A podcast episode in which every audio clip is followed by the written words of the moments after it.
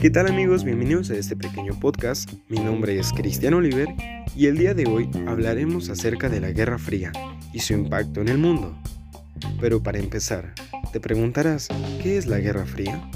La Guerra Fría fue un enfrentamiento político, económico, social, ideológico, militar e informativo iniciado tras finalizar la Segunda Guerra Mundial entre sus líderes, el occidental, que era mejor conocido como el capitalista, y era liderado por los Estados Unidos, y su contrario, el mejor conocido como comunista o el este, liderado por la Unión Soviética.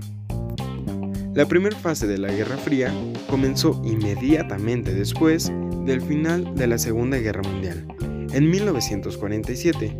Estados Unidos creó la Alianza Militar de OTAN en 1949 con el objetivo de frenar la influencia soviética en Europa. La Unión Soviética respondió a la creación de esta alianza con el establecimiento del Pacto de Varsovia en 1955. Las principales crisis de esta fase incluyeron los siguientes puntos. Número 1. Bloqueo de Berlín.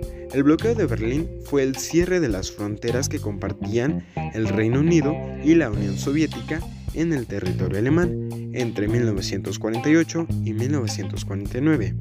Número 2. Guerra Civil China.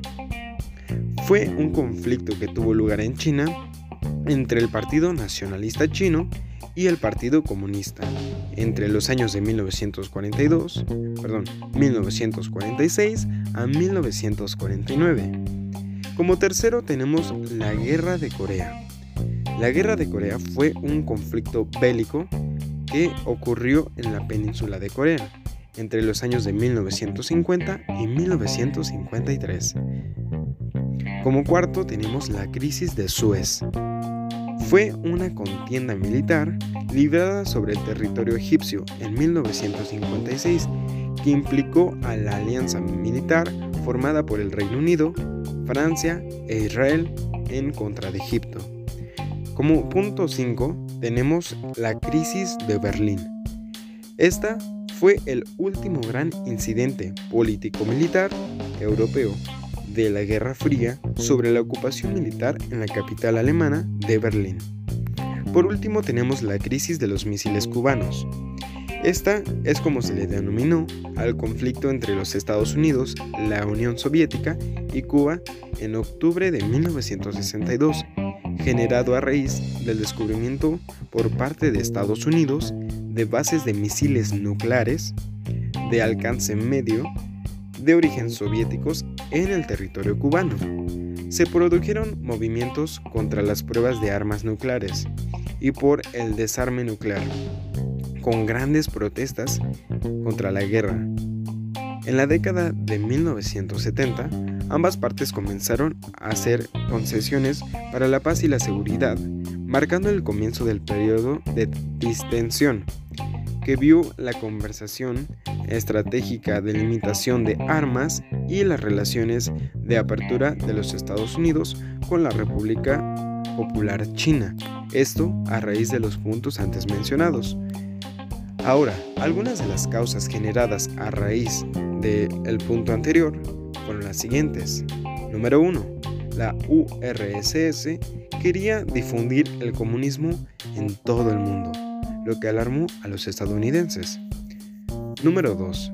La posesión de armas atómicas por parte de los estadounidenses que preocupó a la URSS. Ambos países temían el ataque del otro. Como siguiente punto, tenemos los soviéticos temían que Estados Unidos usara a Europa como base para atacar. A consecuencia de lo anterior, surgió lo siguiente. Estados Unidos y la URSS acumularon gran cantidad de armas atómicas. Los Estados Unidos se convirtieron en la principal potencia del mundo. Como tercero tenemos que la Unión Soviética se derrumbó debido a sus debilidades económicas y para finalizar se dio fin al comunismo. Ahora, ¿cómo concluyó esta guerra?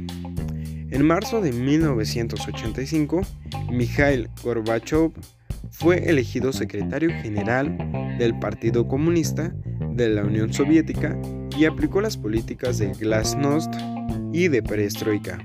La primera significa transparencia y pretendía convertir la URSS en una nación democrática.